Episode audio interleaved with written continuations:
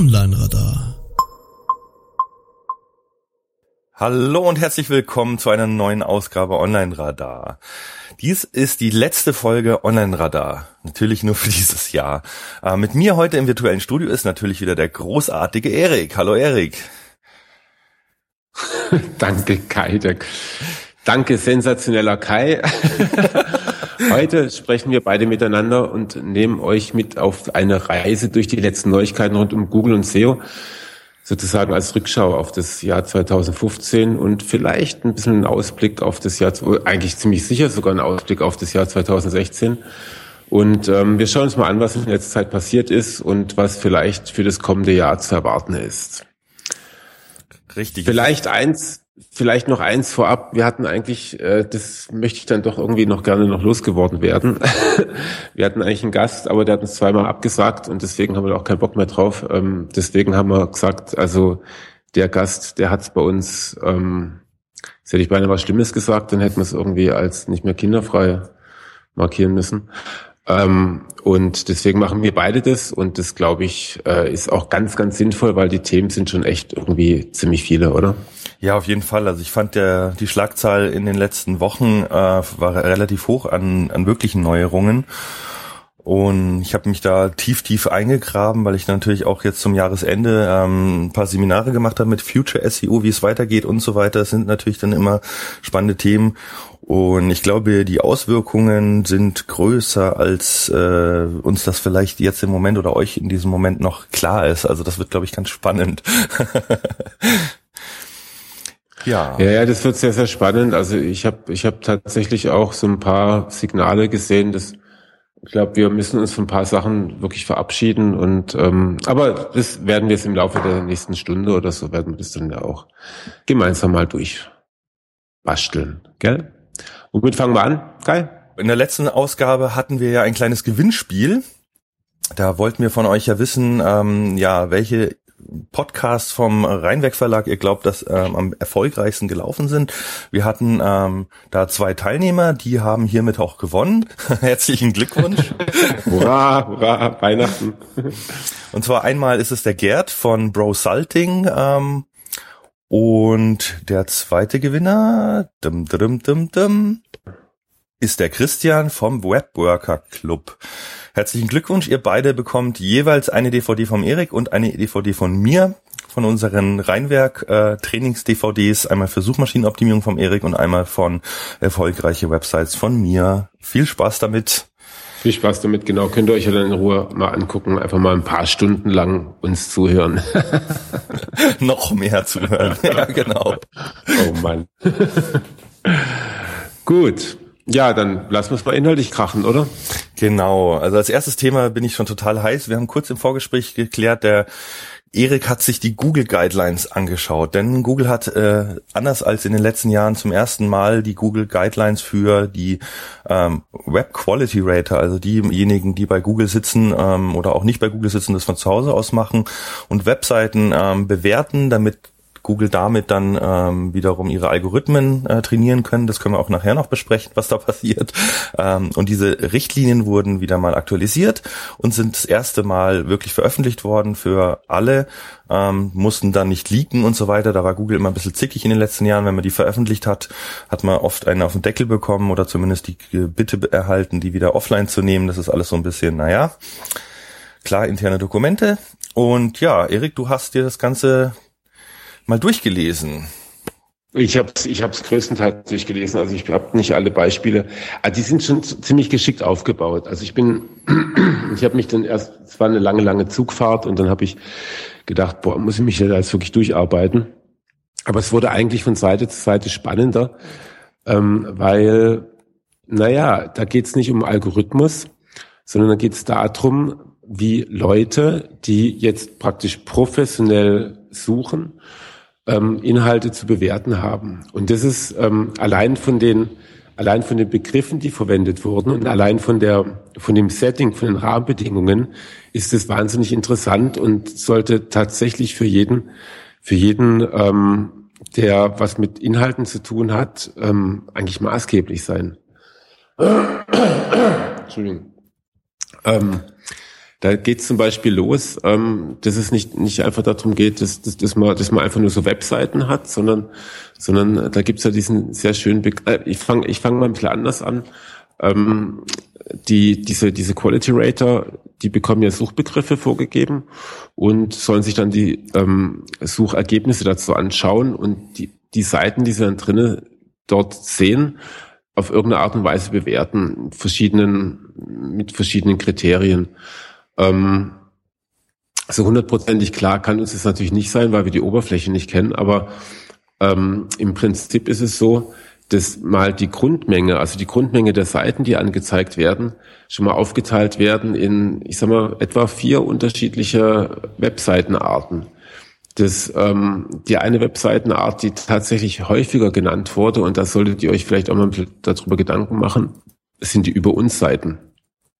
Tatsächlich werden die werden die Rater gebeten, sich von jedem Ergebnis dann auch nochmal die Über uns Seite anzuschauen. Mhm. Fand ich ganz interessant, ähm, weil das ist natürlich, also hallo Affiliates da draußen, ähm, ist natürlich oft dann auch die Seite, auf der einfach gar nichts draufsteht. Ne? Also wo man irgendwie so ein JPEG gemacht hat, wo irgendwie eine schlechte E-Mail-Adresse draufsteht und ähm, die auf jeden Fall nicht crawlbar ist. Und ähm, da würde ich, glaube ich, in Zukunft ein bisschen mehr Wert drauf legen. Also nicht, weil nicht, weil das dann irgendwie ein super Ranking-Faktor ist, sondern weil da kommen am Ende des Tages dann doch die, die Rater vorbei und gucken sich das an. Und wenn das dann irgendwie so eine, so eine schlechte, schlecht, schlecht gestaltete E-Mail-Adresse ist, ähm, das lässt natürlich dann auch schon mal tief blicken. Die zweite wichtige Seite oder zweite wichtige Unterseite ist ähm, tatsächlich die Homepage. Also die werden auch gebeten, sich immer die Homepage anzugucken, weil die vielleicht fürs Ranking nicht wichtig ist, aber weil die so eine Verteilungsfunktion hat. Und das zieht sich auch durch die ganzen Dokumente durch, ähm, dass man wirklich, finde ich, bei Google einen äußerst klaren Blick darauf hat, ähm, ob jetzt irgendetwas ein, ein ähm, äh, Dokument ist, in dem Inhalt steht oder ein Dokument ist, das auch für die Navigation notwendig ist. Mhm. Da kommen wir dann aber gleich nochmal drauf. Dann gibt es natürlich ein, ganz normal die Seiten, auf die man auch kommt, also äh, ne, einfach Suchergebnisseiten. Aber auch die haben sie nochmal unterschieden. Da gibt es diesen schönen Begriff Your Money uh, or Your Life, also YMYL. Ähm, das sind die Seiten, die besonders wichtig sind. Und da mhm. sollen die Rater nochmal genauer hingucken. Jetzt, was ist eine Your Money and Your Life Seite? Äh, das sind natürlich solche Sachen wie, ja, Gesundheitstipps, ne? Also da geht es um dein Leben. Ähm, dann gibt es noch solche Sachen wie ähm, äh, Bank, also die, äh, ne, also ne, zum Geldverkehr die Seiten. Mhm. Und natürlich, klar, wir reden über Google, die möchten natürlich auch gerne bisschen Geld verdienen. Ähm, wir reden natürlich auch über alle Shopping-Seiten im Prinzip. Also jede Shopping-Seite ist im Prinzip eine Your Money or Your Life-Seite. Ich weiß nicht, ob das dann auch der Fall ist, also ob die Rater das dann auch so einschätzen, wenn es darum geht, Bleistifte zu verkaufen, aber ähm, konkret genannt sind zum Beispiel auch iPhones oder oder Autos oder sowas in der Richtung. Ne? Also immer dann, wenn, wenn was Wichtiges passiert, dann werden die Kriterien einfach nochmal ein bisschen genauer angezogen. Das fand ich schon mal, ah. fand ich schon mal so als ersten, als ersten Schritt äh, sehr, sehr ja, beeindruckend. Das heißt, äh, so ein Rater und damit, hm, wie kann ich es beschreiben? Also ich glaube einfach, dass die, warum braucht, also warum braucht Google noch diese Rater? Einfach deswegen, weil der Algorithmus noch nicht fertig ist. Der ist ja schon seit Jahren irgendwie in einem Status, wo er halt ganz gut ist, jeweils zum aktuellen Stand, aber der, an dem wird ja immer noch weiter geschraubt. Da reden wir nachher noch über ein paar Veränderungen. Ja, man aber muss ja auch dazu sagen, der ist ja auch nie fertig. Also genau. Der steht auch ganz klar ganz äh, oben im, ich, hab, ich bin nämlich jetzt auch gerade ein bisschen am Lesen parallel. Äh, da steht es eben auch, es geht darum zu evaluieren. Ähm, also die wollen ja auch messen können, mhm. wie gut ist ihre genau. Qualität, hat sich die verbessert und dafür ist es. Also ihr dürft euch genau. das nicht so vorstellen, dass da die Quality Rater durchgehen, die Seiten bewerten und diese Bewertung dann direkt irgendwie zu einer Penalty und so weiter führt. Das ist was, was im Webspam-Team passiert. Das ist nochmal ganz separat. Aber hier geht es darum, für Google erstmal zu den SERPs, die sie produzieren, ein Menschenfeedback, ein menschliches Feedback zu bekommen um damit quasi dann äh, festzustellen, haben wir uns verbessert, haben wir uns nicht verbessert, neue Algorithmen zu testen und so weiter. Da gehen mhm. wir später nochmal drauf ein. Mhm. Und da haben wir, apropos Brain, gell, ähm, da ist Google wohl auch immer noch der Meinung, dass ein menschliches Gehirn, wenn es halt halbwegs gut gebrieft ist, wenn es halt professionell auch sucht, immer noch besser ist als der eigene Algorithmus. Aha. Das heißt aber auf ähm, andersrum formuliert, dass der Algorithmus eigentlich dahin möchte, was die, was die Google Rater jetzt schon können. Genau, das ist kann man genauso sagen. Also der Mensch ist einfach für also manche Dinge können Algorithmen viel viel besser und vor allem viel schneller als Menschen äh, zum Beispiel rechnen. Aber es gibt einfach ein paar Dinge, ja. die kann der Computer nicht so gut. Da gehen wir nachher de detailliert auch nochmal drauf ein. Und darum geht's eben genau. Aus dieser fantastischen äh, Einschätzung der Menschen und der auch der menschlichen Wahrnehmung, weil das sind ja auch letztlich dann die Kunden oder die Suchenden, die sollen ja zufrieden sein. Wir müssen den Menschen zufriedenstellen. Also brauchen wir natürlich auch irgendwie ein Qualitätsmaß, äh, der sich am Menschen orientiert. Mhm. Ähm, Ganz genau. Und dann können Sie ja letztendlich auch immer sagen, ähm, da sind wir noch nicht gut genug, da müssen wir noch weiter forschen. Und ich meine, Google hat genügend Potenzial zum Forschen. Ähm, da gibt's ja noch, gibt's auch einige, einige viele Entwicklungen, die, die, die, die noch nicht fertig sind, die aber vielleicht auch getestet werden oder die halt eben auch immer, immer stark in Algorithmen rein ähm, rasseln. Ähm, äh, einfach, einfach weil der der Inhalt, also wenn ich mir, wenn ich auf eine Seite gehe, dann muss der Inhalt halt eben stimmen. Und das kann ein Mensch, also wenn wir, egal wer jetzt, wenn er ein bisschen geschult ist, wenn er, wenn er auf eine Seite guckt, kann er innerhalb weniger Millisekunden rauskriegen, ob die Seite jetzt auch wirklich was für ihn ist. Da tut sich so ein Algorithmus halt eben schwer und, und die Rater sollen das halt so ein bisschen nachbilden, das, was der Algorithmus oder äh, vor äh, zeigen eigentlich, was der Algorithmus ähm, in Zukunft vielleicht mal in, vielleicht auch erst in fünf oder zehn Jahren äh, wirklich können soll.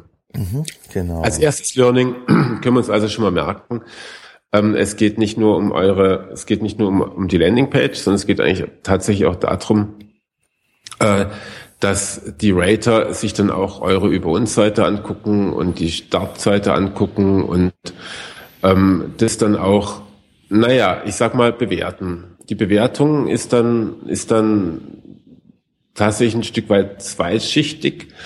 Ähm, da gibt's dann auch wieder so ein paar schöne Begriffe, die Sie ähm, eingeführt haben, die ich praktisch schon gar nicht mehr richtig aussprechen kann. Aber ähm, da gibt zum Beispiel diesen, diesen, äh, diese Reputation. Ne? Also ist, ist, die sollen dann auch wirklich, das finde ich Wahnsinn. Also dass die werden wahrscheinlich Tage brauchen, um irgendwie mal zehn Suchergebnisse sich durchzugucken. Aber ähm, die sollen die Reputation der Seite prüfen. Das geht, also das bezieht sich natürlich weniger auf die eigentliche Unterseite, sondern tatsächlich auch auf die Domain. Ne? Also für Google ist ja der Brand ähm, eine Lösung und kein Problem, sondern mhm.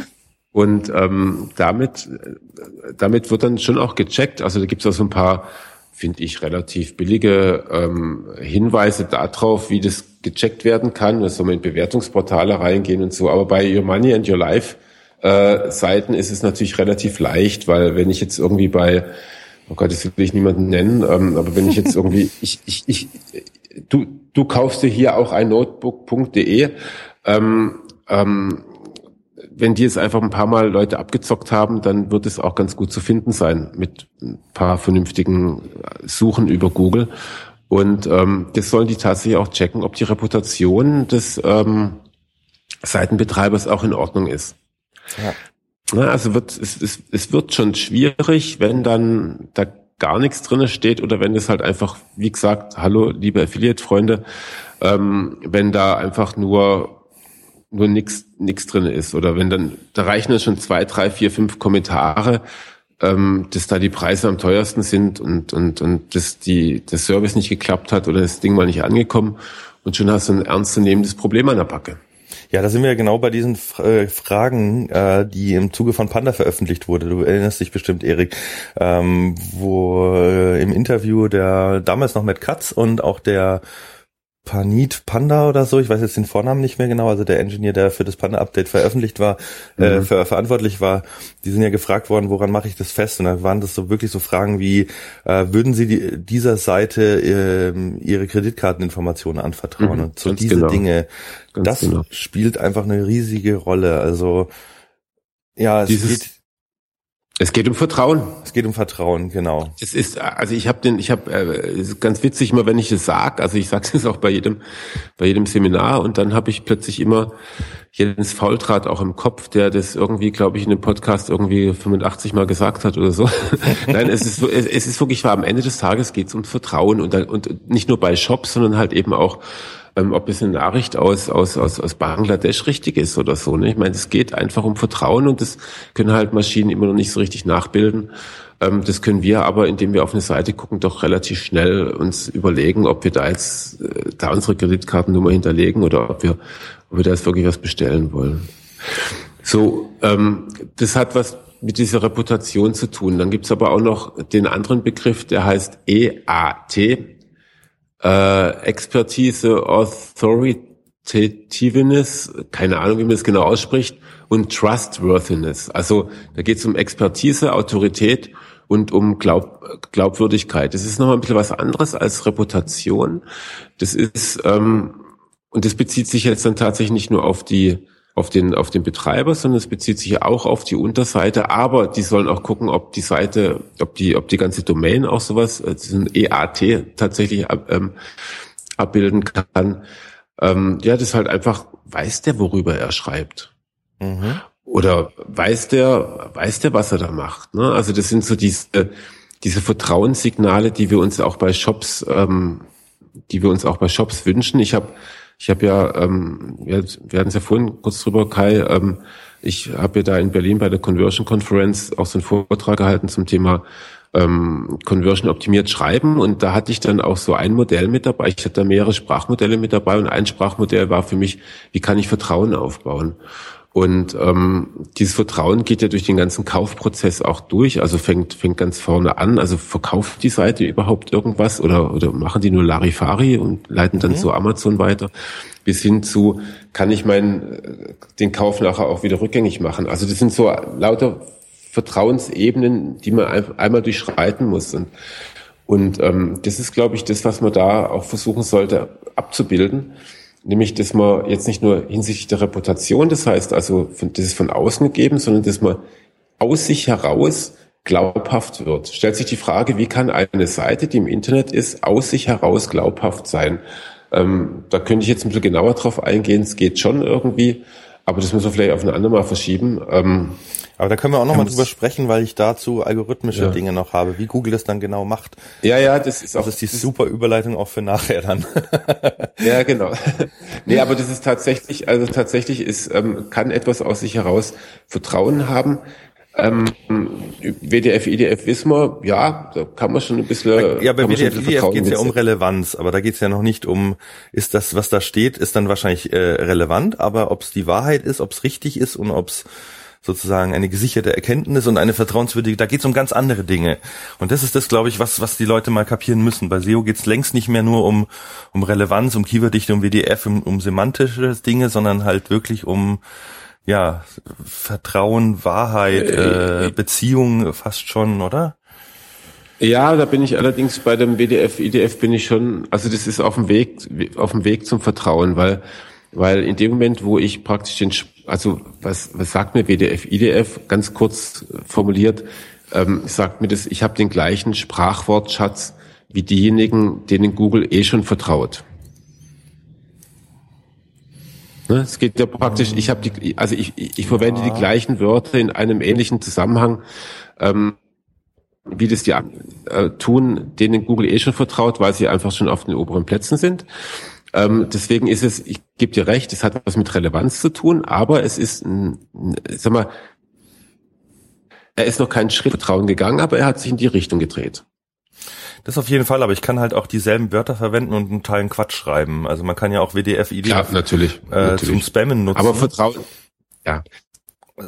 Also ich finde, das ist schon nochmal wichtig, ähm, dass, dass es eben über diesen reinen technischen äh, Wortauswertungsfaktor äh, viel weiter hinausgeht. Ja, ja, ja. Also diese die eigentlichen Sprachmodelle mit, also ich habe das WDF, IDF ist auch nicht im Vertrauen als Vertrauensmodell nicht drin, aber da geht es dann halt wirklich eher darum auch, dass ich, dass ich das Vertrauen ähm, also das, diese, diese Unsicherheit, die wir alle haben, wenn wir im Internet unterwegs sind, weil es mhm. könnte, da kann ja jeder machen, was er will.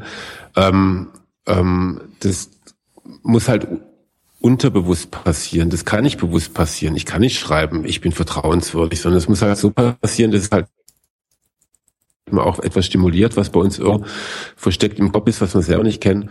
Und ähm, ja, das, also da wird Vertrauen erzeugt und das kann natürlich ein, das kann natürlich ein Crawler auch nicht irgendwie rauskriegen. Das ist irgendwie. Genau, also soweit, soweit mal zu diesen, zu dieser Expertise. Ich glaube, so kann man es auch irgendwie ganz gut abkürzen. EAT, das mhm. ist, gehört zur Bewertung der Seite dazu. Ganz interessant fand ich dann noch zwei andere Begriffe, die da für mich auch neu aufgetaucht sind in diesen Google Guidelines. Das eine ist äh, funktionales Page Design. Okay. Also ähm, steht ausdrücklich drin, es geht nicht darum, dass es schön aussieht, weil das kann jeder, sondern dass es halt funktioniert. Das ist so ein bisschen ein Blick auf die Usability. Fand ich interessant. Ähm, äh, ist wahrscheinlich, also ist relativ fix auch abgehandelt ähm, da drinne, aber ich könnte mir vorstellen, dass das halt doch ein relativ wichtiger Punkt sein könnte. Und mhm. ähm, also ich habe zum ersten Mal in so einem, in so einem Infodokument habe ich Page Design irgendwie gelesen. Und das letzte war dann noch Maintenance. Ähm, damit ist es nicht gemeint, dass die Seite irgendwie äh, gut gewartet wird, sondern eigentlich geht es um Aktualität. Und ja. ähm, das ist natürlich auch wieder sowas, wo eben drauf steht. Und das ist dann halt eben auch, äh, ja, ist es auch aktuell, ist ja auch gepflegt, die Seite. Also da geht es um solche Sachen. Und das hat es vor allem etwas mit der Unterseite zu tun. Ähm, aber natürlich ist da ein Blick auf die Homepage äh, für so einen Rater natürlich eine interessante Quelle, weil der sieht dann natürlich entweder, dass da eh nur alte Produkte drauf sind und so, macht einen Haken dran und oder oder er sieht halt eben, dass dass es da auch eine Menge neuer Produkte gibt oder dass es einfach eine neue Menge neuer äh, Artikel gibt und das ist, dann weiß ich schon Bescheid, dass es halt eben auch eine aktuell gehaltene Seite ist. Mhm. Wobei ich da ein bisschen ins Grübeln komme, weil, weil du kannst natürlich eine Seite aktuell halten oder immer neue Beiträge schreiben, aber das ist dann auch wieder ein anderes Thema. Dem müssen wir uns auch ein andermal noch widmen. Ja. Das ist also soweit mal so zu dieser Bewertung. Also wir haben, wir haben jetzt unterschiedliche Seiten, die, die auch mit unterschiedlicher äh, Härtegrad dann auch äh, geprüft werden. Und die Prüfung, die hat immer nicht nur was mit der eigentlichen Landingpage zu tun, sondern auch mit, mit anderen Seiten. Und es kommt dann halt einfach diese vier Punkte zusammen. Es sind vielleicht, es sind vielleicht auch noch mehr, aber das waren jetzt die, die ich mir, die ich mir wirklich notieren wollte das Reputation, die Expertise, dann äh, das Page Design und die Maintenance, also die Aktualität. Mhm. Und ähm, das sind für mich einfach schon mal wichtige Faktoren, um auch wirklich abzuchecken, worum geht's. So, jetzt sind wir aber erst, jetzt sind wir aber erst bei der Bewertung von Seiten. Noch nicht im Zusammenhang mit Queries, also mit, mit, mit Suchanfragen. Und da wird's dann, da wird's dann auch nochmal, finde ich, außerordentlich interessant. Ähm, das ist jetzt blöderweise liegt, oder was heißt blöderweise, ähm, für mich, also für mein Gefühl, liegt in diesen Dokumenten viel zu großer Fokus auf mobile Suche. Aber wir wissen ja seit drei, drei Jahren ist irgendwie Mobilität für Google das offenbar das Wichtigste, was es gibt. Ähm, deswegen, deswegen ist es halt eben auch so. Und ähm, da kommen wir jetzt praktisch dahin, dass der, dass der Quality Rater erst einmal bewerten muss, um was für eine Suche handelt es sich denn überhaupt. Also wir kennen ja schon seit Jahren eigentlich die Begriffe ähm, äh, Transactional, Informational und ähm, Navigational, mhm. ähm, auch übersetzt in den Dokumenten in Do, Know und Go. Also ich habe jetzt irgendwann, also es gibt einmal so Transactional oder Do heißt, ich möchte gerne etwas tun, also ich möchte gerne im Prinzip was kaufen ähm, oder was runterladen. Dann gab es die Informational, ich möchte gerne nur etwas wissen, also einfach nur die Informationsübermittlung. Und dann das Go beziehungsweise das Navigational. Das heißt, das ist dann, ich möchte irgendwo hingehen. Also ich weiß wohin. Ähm, ich kenne die Webseite, also wie zum Beispiel Sony Support oder ähm, Facebook Login. Ich weiß, wo ich hin will, aber ne, ich gebe es einfach in Google ein, damit ich da, damit ich irgendwie schneller da bin. Und das heißt jetzt in dem Dokument äh, Website Query. Ja, heißt halt einfach anders. Mhm. Ähm, und und ähm, ja, es ist auch einfach, ich glaube, für uns SEOs spielt es keine allzu große Rolle. ähm, auf jeden Fall gut, wenn man also wenn man für seine für seine Marke oder für seine Webseite nicht gefunden wird, dann hat man ganz andere Probleme, als dass man sich über Title Tags unterhalten sollte.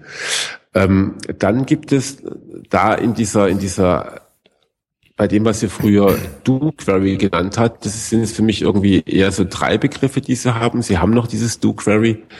Ähm, dann gibt es noch eine ähm, Visit-In-Query. Das ist für alle, die mobil sind, also die unterwegs sind und dann gibst du halt, also wenn du auf deinem Handy eingibst, ähm, äh, äh, Tonerkartusche kaufen, dann geht mhm. Google davon aus, dass du jetzt einen Laden suchst. Das ist einfach ah, so dahingestellt. Ähm, dann machen sie auch Beispiele davon und dann zeigen sie auch Seiten, die gut dazu passen oder nicht gut mhm. dazu passen. Wir sollten es halt einfach wissen, diese Unterscheidung gibt es.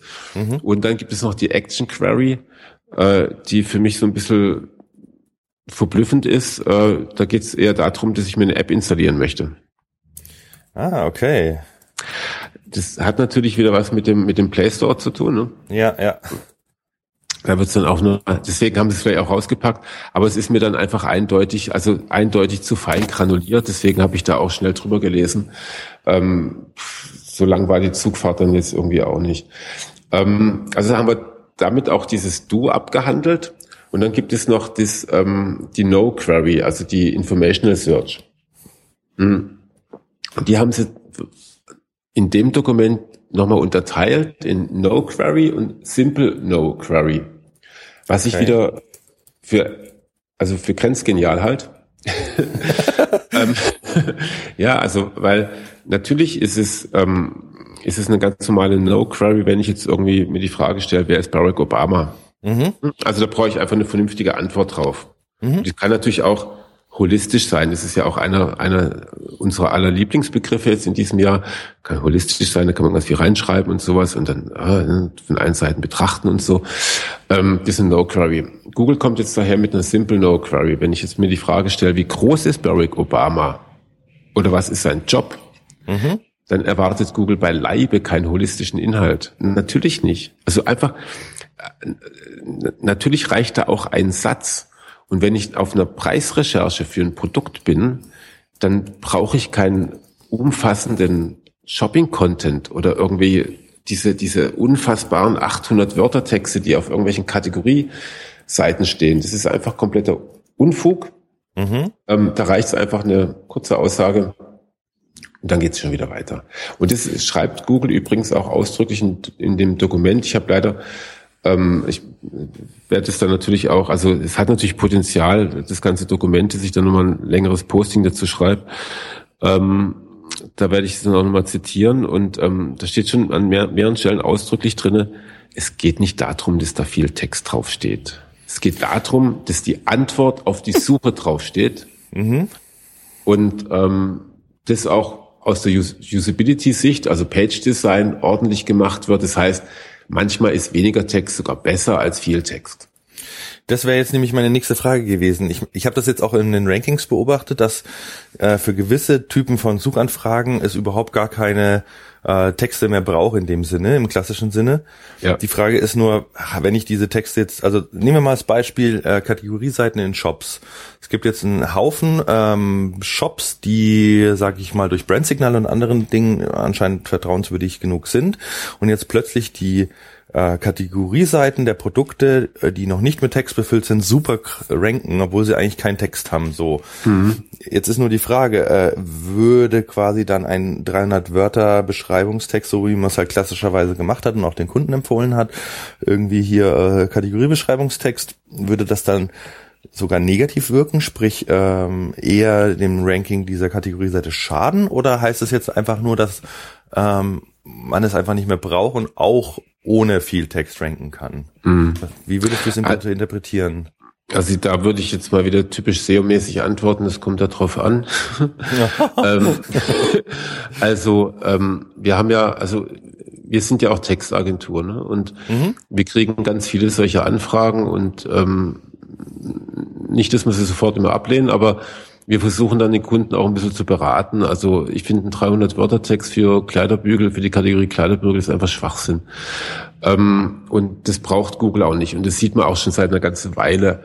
Mhm. Ähm, ich glaube, dass man auf der Kategorieseite das machen sollte, was der User dort erwartet. Ähm, und der erwartet vielleicht ein bisschen Beratung. Beratung in dem Sinne, dass er halt weiß, in welche, ja, welche Produkte jetzt für ihn gut sind oder nicht gut sind. Mhm. Er erwartet auf jeden Fall nicht die Beratung im Sinne von, ich habe ein bisschen, neulich war ich bei einer bei einer, bei einer, bei einer Autovermietung und die haben dann Texte geschrieben zum Thema, also Autovermietung Mallorca, ne, weil geschrieben, dass es die Agaveninsel ist und wie schön Mallorca ist und mhm. also das sind halt dann so die üblichen, die üblichen 300 Wörter Texte, die dann geschrieben werden und das ist halt einfach Unfug, weil wenn ich jetzt, wenn ich jetzt äh, mein Auto mieten will, dann weiß ich um die Schönheit von Mallorca und dann muss ich nicht beraten werden, dass ich da vielleicht eine Sonnenbrille mitnehme oder so, mhm. sondern da geht's eher darum, und die Texte, die können auf jeden Fall immer günstig sein. Also die sind sicherlich positiv, dass mir gesagt wird, ja, ähm, dass ich vielleicht das Vertrauen wieder bekomme. Die kennen sich aus. Also kann man zum Beispiel, Malle war ich jetzt, war ich ja dieses Jahr und da kann man irgendwie sagen, ja, gib dein,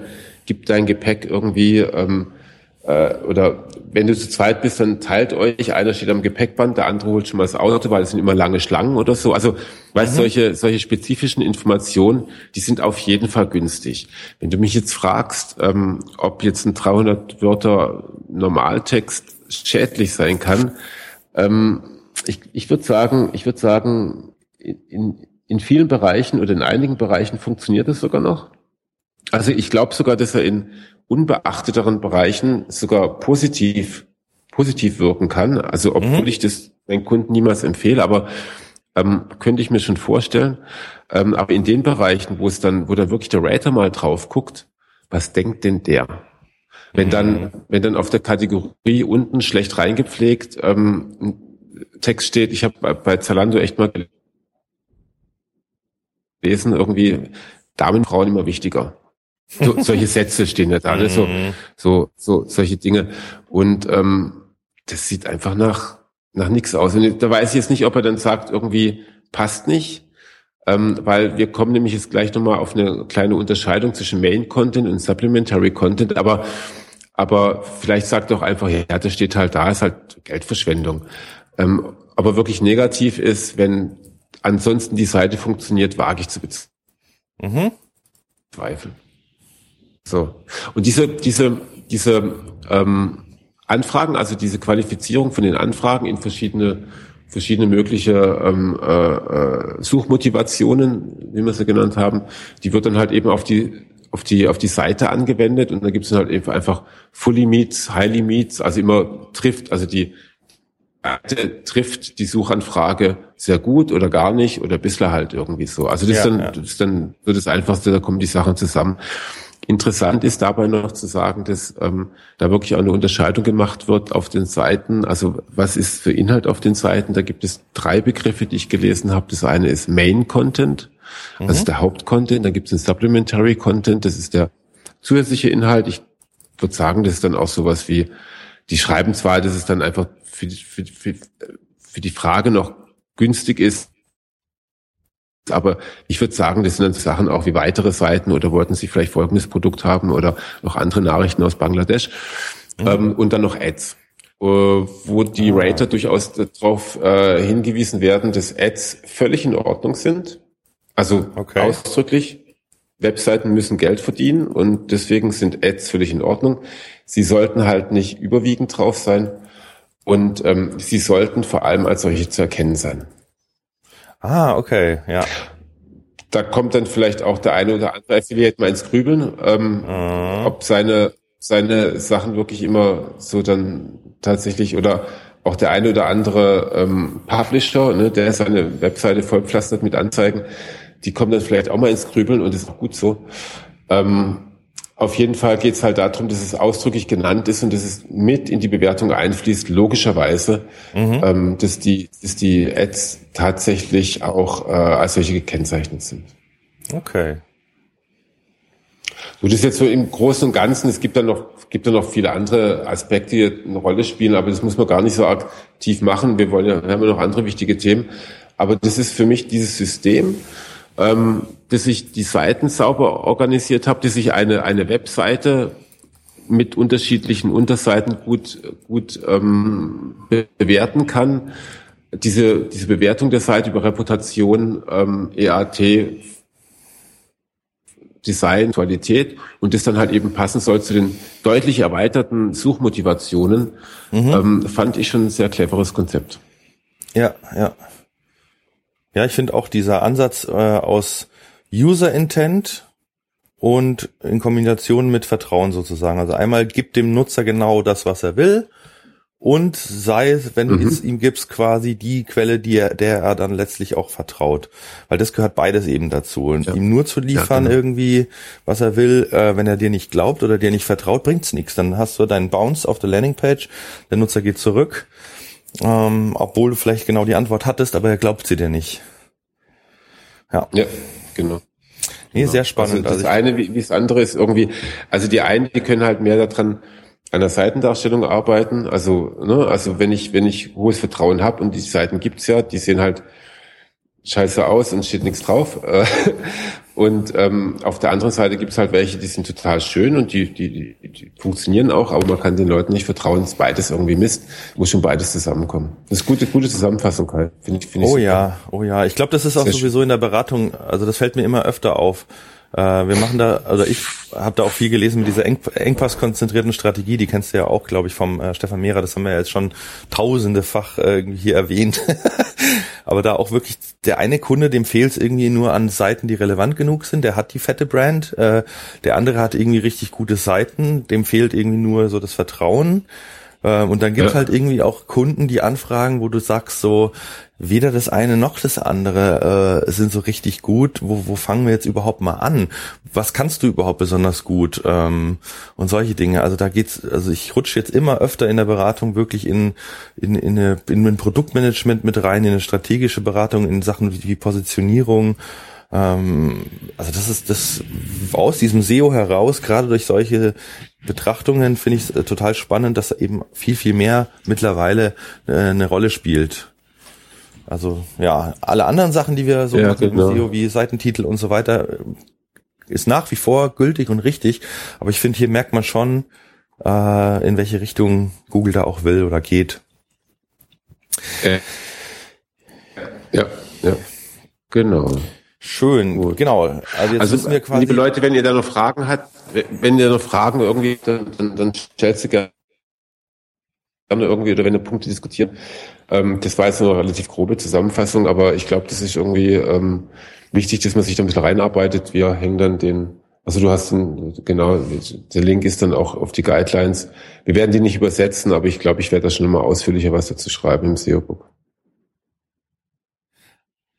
Ja, jetzt haben wir quasi uns angeschaut, äh, wo Google oder was eigentlich das Ziel dahinter ist, quasi an welchen Stellschrauben sie ähm, drehen wollen, um die Suchergebnisse besser zu machen. Also das quasi das übergeordnete Metaziel. Jetzt schauen wir uns mal ein bisschen genauer an, wie sie denn das machen. Ähm, ihr habt das sicherlich alle mitbekommen, dass Google ähm, das Rank Brain veröffentlicht hat oder angekündigt hat, dass es jetzt sozusagen äh, das Genau, veröffentlicht ist gut. ja, genau, da komme ich gleich drauf. Also es ist ziemlich wenig bekannt eigentlich, was da passiert. Ähm, es gab bei Moss dazu einen sehr schönen Artikel, den habe ich auch verlinkt. Mm, da geht es eigentlich nur darum, im ersten Schritt, was macht das RankBrain? Es übersetzt im Prinzip lange Sucheingaben ähm, auf kürzere, verständlichere, einfachere zu prozessierende ähm, Queries, also aus irgendwie einer langen Anfrage, vielleicht auch aus der Voice Search, wo jemand wirklich eine Frage stellt, wer äh, ist irgendwie der der beste Laden für äh, keine Ahnung Schokopralinen äh, in, im Umkreis von Wertheim, ähm, keine Ahnung, sowas wird dann halt reduziert auf eine einfache Anfrage, die Google besser verarbeiten kann. Also sie haben auch ganz klar gesagt, ihr Ziel ist es, diese 20 Prozent der Queries ähm, die sie vorher noch nie gesehen haben, die jeden Monat kommen. Also 20 Prozent aller Sucheingaben hat Google noch nie vorher gesehen. Das ist ein Wert, der ist auch konstant äh, der, äh, der letzten fünf Jahre. Das ist einfach so. Weil die natürliche Sprache natürlich sehr viele Möglichkeiten äh, bietet und auch gerade durch Voice Search und immer komfortabler werdende Sucheingabemöglichkeiten oder auch ähm, durch das Lernen der Nutzer. Wir, wir, wir tippen, tippen jetzt anders ein. Also als Google ganz neu war, das kann ich mir noch sehr gut erinnern, so 98, 99, äh, da war das wirklich ein, ein, Sport, sich genau vorher zu überlegen, was muss ich in Google eintippen, damit überhaupt die richtige Seite gefunden wird. Ähm, da gab es auch Bücher sogar dazu, wie sucht man richtig bei Google und so weiter. Da sind wir ja heute sehr viel weiter. Man kann eigentlich fast alles eingeben und findet immer irgendwie die richtige Seite. Wobei, da muss ich jetzt mal nachfragen. Also ich ähm, weiß nicht, wie es dir oder wie es wie es den Zuhörern so geht. Ähm, wir sind natürlich auch trainierter. Das heißt, ähm, wir es wird ja sehr viel darüber gesprochen, dass in der Mobile Search ähm, dann umgangssprachlicher gesucht wird. Und das bezweifle ich fast. Also weil so richtige normale Fragen eingeben und auch sprechen. Ich meine, wenn ich jetzt nach einem Italiener suche, wenn ich jetzt nach nach einem italienischen Restaurant suche, dann spreche ich doch auch in mein Handy nicht rein, bitte zeig mir das beste italienische Restaurant, sondern sage ich äh, Italiener hier oder so. Noch, oder, noch ist meine Behauptung. Also klar, im Moment, noch, wir sind jetzt noch in so einer Übergangsphase. Wir sind sowieso, wir ticken sowieso ganz anders, aber ich bemerke ja, es halt schon bei, also vor allem jetzt die junge Generation, die jetzt einfach mit etwas aufwächst, was selbstverständlich ist, wo Sachen einfach funktionieren, die bei uns noch nicht funktioniert haben. Wir, wir wurden darauf mm. gedrillt, so zu suchen. Italiener äh, im Umkreis von Wertheim oder so. Aber das, das, ich glaube wirklich über die nächsten vielleicht drei bis fünf Jahre ähm, wird es normal werden, auch dass wir mit den Computern mehr sprechen. Also mit Amazon Echo fängt es ja auch schon an, mit Siri, mit äh, Cortana von Microsoft. Ähm, ähm, mit der Google Voice Search. Also ich behaupte schon, dass auch die, die Nutzer das im größeren Maße immer nutzen. Klar, jetzt sind wir noch an einem Punkt, äh, ich tippe auch mobil dann so, so Fragen nicht unbedingt ein, aber ich habe es jetzt mal ausprobiert, auch gerade äh, mit Siri ist es schon sehr viel komfortabler. Auch Cortana macht da ein paar abgefahrene Sachen. Es funktioniert wirklich sehr, sehr gut. Ähm, Genau, also mm. ich, ich, ich Ja, ich bin ja noch, noch ein bisschen skeptisch, aber ich lasse mich ja, da gerne davon überzeugen. Absolut, absolut. Ich da jetzt auch an den jungen Menschen, die ich kenne, also mein Sohn, mein Sohn ist um die ist gerade 22 geworden. Der sucht genauso strukturiert und der war also, aber egal, das ich ich denke, wenn es vieles sagen, dann wird schon richtig sein. Also der der mag aus deiner Sicht noch jung sein, aber schau dir mal das Suchverhalten von 14-Jährigen an oder von 12-Jährigen oder von ja. Ähm, ja, klar. Das ist die, die, äh, ja, ich denke, das ist ein Paradigmenwechsel. Das wird sicherlich immer noch über die Jahre hinweg äh, ein großer Anteil bleiben, die so strukturiert suchen, eben mit Signalwörtern, mit Keywörtern so richtig. Ähm, aber es muss beides funktionieren. Das muss einfach das Ziel dahinter ja, sein. Ja, genau, das auf jeden Fall. Es wird ist nicht das eine vollständig das andere ablösen. Ähm, genau. Aber ist da nicht dieser Rank Brain nicht auch ein bisschen, also das, was du gerade eben beschrieben hast, hätte man ja auch zum Hummingbird sagen können. Ne? Genau, Hummingbird war ja auch schon so eine so eine Geschichte. Ähm, da haben sie es ja noch mit mit Klassifizierungen gemacht. Was ich halt jetzt das Spannende finde, dass Google das erste Mal nach außen wirklich verkündet. Hier handelt es sich um ein äh, künstliches neuronales Netzwerk, das das Ganze macht. Mhm. Und das ist was, was, glaube ich, massives Potenzial hat. Also ich kann da mal ein bisschen was dazu erzählen. Zum einen, ähm, mhm. wenn ihr auf der SEO Campix seid im März nächsten Jahres, sind jetzt dann, wenn wir veröffentlichen, wahrscheinlich nur noch drei Monate hin. Ähm, ich werde da eine Doppelsession halten zu dem Thema in einer Session beschreibe ich, was an und wie die funktionieren und wie KI und Machine Learning funktioniert. Und in der zweiten Session, was für Auswirkungen das auf SEO hat. Ähm, da werden wir jetzt vielleicht ein paar Sachen vorweggreifen, aber äh, da gibt es so viele spannende Dinge. Also ich glaube, da lohnt sich auch auf jeden Fall, wenn ich, euch das Thema interessiert, einfach mal mit reinzukommen.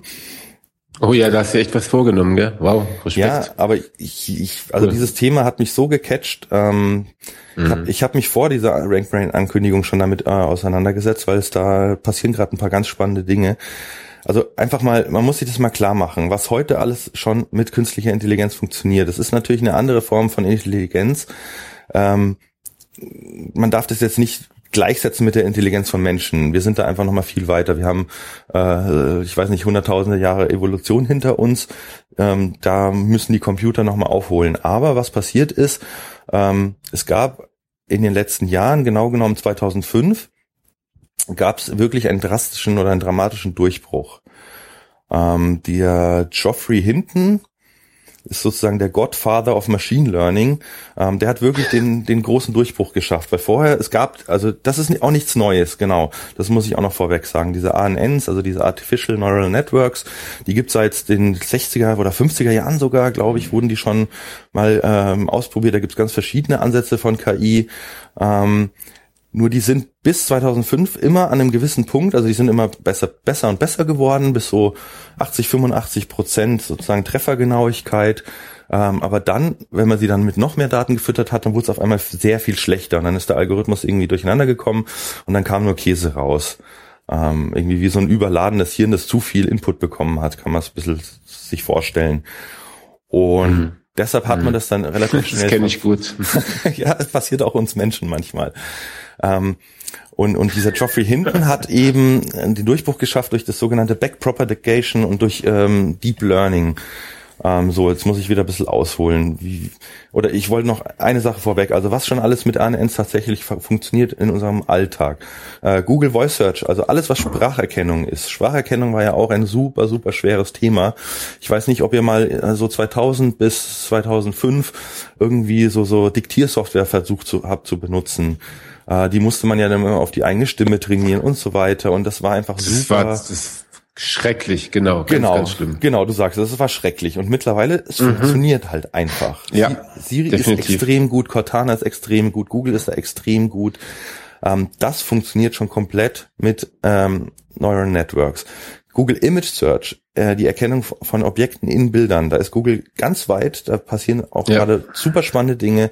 Äh, die können Katzen in, in, in Videos erkennen ähm, oder auch Spam Detection in Google Mail ist auch nur noch Neural Network. Ähm, da muss sich keiner mehr hinsetzen und reinschreiben, irgendwie, wenn das Wort Viagra im Text vorkommt, dann ist die Wahrscheinlichkeit, dass es Spam ist, sondern ähm, man nimmt immer ein Trainingsset, und klassifiziert es vor. So sieht Spam aus. Das passiert natürlich auch ähm, in den guten Algorithmen live. Sprich, wenn ich jetzt hier in meinem Google Mail, da rutscht mal was durch und ich klicke drauf, das ist Spam, dann lernt dieser Algorithmus sofort aus dieser Information. Wiederum für alle anderen. Ähm, da, genau, es gibt quasi verschiedene Algorithmen. Das eine ist das Offline-Learning, da wird einfach vorbereitet, äh, eine Million Mails 500.000 davon sind Spam, 500.000 sind nicht Spam, die wird in das Neural Network reingekippt und dann lernt es daran, das zu erkennen und wenn neue Mails reinkommen, äh, sagt das System halt eben Spam oder nicht Spam mit einer gewissen Wahrscheinlichkeit. Ähm, diese ja, äh, live lernenden Systeme sind natürlich besonders interessant für Google, weil sie sofort aus dem, was der Nutzer an Feedback sendet, ähm, wiederum die, äh, ja, die Erkennung verbessert. Also bei Spam macht es absolut Sinn, ähm, genau so diesen Rückkanal zu haben. Ähm, genauso ist es äh, mit dem Pinguin. Also da, der ist momentan noch, also wir reden ja gerade darüber, dass Realtime Penguin soll ja bald kommen. Ähm, mhm. Google hat ihn jetzt nochmal verschoben, er wird definitiv dieses Jahr nicht mehr kommen. Aber das ist eben auch so, dass quasi vorher Google ähm, gute Links und böse Links vorklassifiziert hatte, hat die dann in so ein Neural, Neural Network reingestopft zum Trainieren und dann kann dieses ANN eben lernen, die guten von den schlechten Links zu unterscheiden. Ähm, und genau, dann wird das Ganze ausgerollt und schon können alle Links bewertet werden. Und jetzt geht der Schritt eben auch. Aber das dahin. funktioniert doch nur, Entschuldigung, wenn ich kurz unterbreche, das Klar. funktioniert doch nur, wenn ich die, wenn ich ähm, die Rahmen, also die Messwerte auch vorgebe. Also ähm, bei mh, Spam kann ich ja nur einen Text analysieren, beziehungsweise ja, vielleicht noch den Zeitpunkt, ähm, wann es geschickt wurde, wie viele Bilder drin sind und wie viele Links drin sind. Also gibt es halt verschiedene ähm, Hinweise da. Bei, ähm, bei Spam-Links wird es mhm. dann einfach nochmal deutlich komplexer und wenn es um Sprache geht, wird es nochmal massiv komplexer, oder?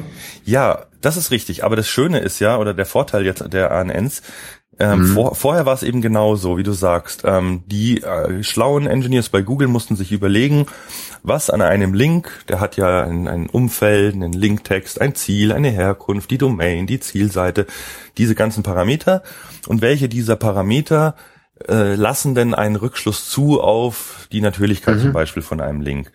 Und dann musste man sich dann mhm. überlegen, wie, welche Ausnahmefälle gibt es, was muss ich wie einstellen, dann muss es fein getuned werden, muss getestet werden und so weiter. Super, super aufwendig. Das Geile an den ANNs ist halt jetzt, ich kann da alles reinkippen, was ich über einen Link weiß und sei es noch so unbedeutend auf den ersten Blick. Und das neurale Netzwerk lernt selbstständig aus den Inputdaten ähm, die Unterscheidungskriterien selber sich rauszuziehen sozusagen. Ja, ja, also ähm, da kann ich dann praktisch wirklich alles, was ich hier drüber habe, da kann, da könnte man ja, weiß ich nicht, äh, äh, alle möglichen Sachen haben, hat der Linkgeber irgendwie Google Search Console angemeldet oder ich meine, da können wirklich auch die, die, die krudesten Sachen ähm, mit da reinkommen. Alles, Traffic, Suchanfragen, also alles, was Google an Daten hat, kann man, werden da reingekippt. Und das ist genau, aber das, halt eben nur Daten. Genau, genau. Aber ähm, Daten sind halt eben verdammt mächtig. Und sind was die, damit, Grundlage. Ne? Ja, was damit alles geht, ist halt wirklich super spannend, weil genau diese Dinge, wo wir vorhin waren, ähm, der Mensch kann innerhalb von Millisekunden sagen, ob eine Seite irgendwie vertrauenswürdig ist oder nicht. Und diese ANNs werden dahin kommen, wenn quasi Google sie mit den Daten mhm. füttert, wie sieht die Seite aus, das Rendering und so weiter, was ist wo, wie sind die Inhalte, also all das, was auf unser Gehirn wirkt, wirkt dann auch im Endeffekt äh, in digitaler Form auf das ANN. Und dann kann ich mir vorstellen, dass sie vielleicht in ein, zwei, drei Jahren soweit sind, dass sie so eine so eine gefühlsmäßige Einordnung von so einer Webseite halt auch über so ein ANN realisieren können. Mhm. Ich habe mir da echt Sachen mhm. angeguckt, das ist fantastisch, was es da alles gibt. Das, das Spannende ist auch, ähm, diese ANNs kann man auch evolutionär zum Beispiel aufbauen. Ähm, dass ich am Anfang, ja, wollen wir jetzt mal eigentlich ausholen, interessiert sich, wie, wie so ein Ding überhaupt funktioniert? Oder führt es dann zu Ja, wenn es ich überlege gerade, also ich finde es ich find's total spannend, also ich könnte jetzt, glaube ich, eine Stunde lang zuhören. Das Problem ist, ähm, ob dann, aber müssen wir eine separate mal, Sendung, glaube ich, nochmal drüber machen, oder? Äh, versuch's mal, vielleicht schaffst du es ja irgendwie so, das mal in drei, vier Minuten mal zusammenzufassen, weil was ein A nennen kann, will und, und wer es kommt, das wird mich jetzt schon arg interessieren. Okay. Also grundsätzlich ist es so, dass ein ANN basiert darauf, wie unser Gehirn funktioniert. In unserem Gehirn sind Neuronen, die sind am Anfang schon da und die bekommen einfach nur Inputdaten. Die kriegen äh, das, was unser Auge aufnimmt, was unser Ohr aufnimmt und so weiter und das läuft dann in diese Neuronen hinein. Und ihr wisst ja alle, dass äh, das Gehirn sich neu vernetzen kann und also neue Verbindungen zwischen Neuronen entstehen können, Neuronenverbindungen äh, aber auch wieder abgebaut werden, wenn sie nicht mehr gebraucht werden und so weiter. Und das bildet man quasi in diesen äh, künstlichen neuronalen Netzwerken nach. Das sind auch eine gewisse Anzahl von Neuronen, die kann fix vorgegeben sein, die kann aber eben auch in so einem genetischen äh, ANN auch flexibel sein. Und dann lernt quasi das Netzwerk anhand der Daten, ähm, die reinkommen und an denen, was hinten bei rauskommen soll, über diese Learning-Phase eben, ähm, ja, die Parametrisierung der einzelnen Neuronen so einzustellen, dass es eben am Endeffekt das Richtige rauskommt. Also da werden dann gewisse Neuronen, die sagen dann einfach, wenn der Wert, den ich von vorne bekommen habe, vom letzten Neuron, höher ist als x, dann feuer ich und wenn er niedriger ist als x, dann feuer ich eben nicht. Ähm, ist total simpel in jedem einzelnen Neuron, mhm. aber durch diese komplex, mhm. komplexen Netzwerke entstehen daraus echt abgefahrene Sachen. Also da gibt's auch Videos, die kann ich auch nochmal verlinken, ähm, wie, wie Google quasi, mm, ja, das habt ihr glaube ich auch gesehen, dieses Deep Dream von Google, gab's ganz viele Videos auf YouTube. Ähm, ja, ja von der Bildererkennung quasi kann man dann sich sogar ausgeben lassen, wie sieht für diesen Algorithmus eine Katze aus. Und dann kommen total spacige, fast schon wie in Träumen oder, oder auf Drogen irgendwelche Bilder von Katzen raus. Also das ist, das ist sehr faszinierend. Und genauso funktioniert es bei uns auch. Ähm, wenn wir auf die Welt kommen, dann ist der neurale Cortex, äh, der mit dem, mit dem Sehzentrum oder der, der im Sehzentrum mit dem Sehnerv verbunden ist, der ist zwar vorhanden, aber der ist noch komplett unstrukturiert. Und alleine durch dass wir sehen, lernen wir zu sehen. Wir lernen ähm, ja Objekte zu erkennen. Erstmal ganz grobe, das ist ein Viereck, das ist ein Dreieck. Ähm, das kann man bei Kindern auch schön beobachten, wann die dann äh, erstmal unterscheiden von solchen Formen. Gesichtserkennung ist natürlich was, was in uns ganz drinnen, tief drinnen und super wichtig ist. Und das bildet quasi dieses ANN ähm, ja in digitaler Form ab. Mhm. Ähm, Ich habe jetzt gerade irgendwie so ein so ein Gedanken daran, also es, ähm, ähm, es müsste doch eigentlich noch einen Schritt weitergehen. Und zwar äh, ist ja die, die Konvention, dass wenn wir die rote Farbe sehen, ähm, die ja auf einer bestimmten Schwingung beruht, sagen wir, das ist rot dazu. Mhm. Ähm, also habe ich dann praktisch das Datum, das, also die, die, die Daten, das schwingt in einer bestimmten Farbe und ich habe dann an einem anderen Ort die Definition davon, dass es rot ist. Also dass wir uns darauf, also sich die Welt darauf geeinigt hat, dass wir das rot nennen. Und dass wir, und dann kommen dann noch die Erfahrungswerte dazu, nämlich ähm, dass man bei Rot ist eine gute Idee stehen zu bleiben, wenn das irgendwie gerade bei der Ampel ist. Also da kommen ja irgendwie, äh, dann, dann gibt's ja noch, dann gibt's ja noch die die die Hirnforscher. Ich glaube, die sagen, dass Rot irgendwie für Aktion steht, das mhm. wiederum relativ ungünstig ist. Also ich bekämpfe mich ja selber, wenn ich dann stehen bleibe, weil es ja rot ist. Da, also da kommen jetzt, da kommen jetzt allein um, um diesen Punkt Rot eine ganze Menge Sachen zusammen. Und ähm, die würden ja alle komplett zusammenbrechen, wenn ich jetzt zum Beispiel den Topf der, der, der gemeinsamen Erfahrung nicht hätte. Ja, das ist absolut richtig. Also deshalb sind wir Menschen in vielen, vielen Dingen immer noch viel besser als ANNs. Ähm, Gerade die Erfahrung, die mhm. steckt in den Netzwerken kaum drinnen und auch diese Verknüpfungen. Aber da arbeitet Google ganz extrem gerade dran.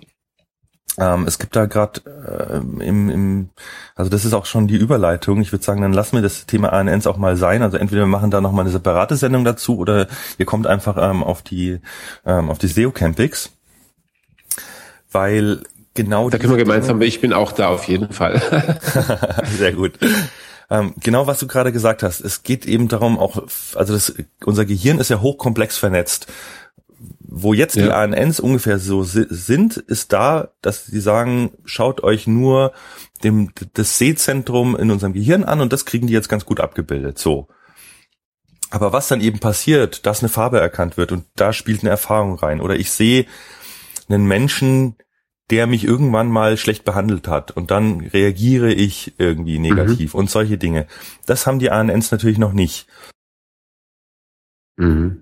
Und da passiert jetzt gerade aus meiner Sicht was super Spannendes. Und zwar ähm, gab es einige Updates ähm, oder einige neue Patente, die alle ähm, in die Richtung der semantischen Suche gehen.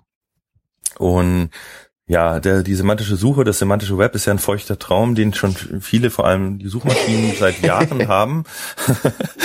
das, das ist ja auch alles äh, durchdekliniert bis zum geht nicht mehr. Also man kann wirklich äh, mit dem RDF-Code theoretisch jede Webseite so auszeichnen, äh, um was handelt es sich hier, was ist das für eine Entität. Also da sind wir wieder bei den Entitäten so. Und das Spannende ist jetzt eben, dass Google ähm, durch die ANNs und durch andere Algorithmen es schafft oder versucht gerade, ähm, jede Seite und jeden unstrukturierten Text selbstständig ähm, semantisch zu analysieren. Um dann, also wir hatten vorher sozusagen das Search Brain oder äh, das Rank Brain, das macht aus deiner Suchanfrage nichts anderes als ähm, die Informationsabfrage von einer Entität oder einer Eigenschaft von der Entität, also wie groß ist Barack Obama, ist die Eigenschaft Größe von der Entität Barack Obama. So, der ist Person, der ist äh, Präsident der Vereinigten Staaten und so weiter. Das sind alles Attribute.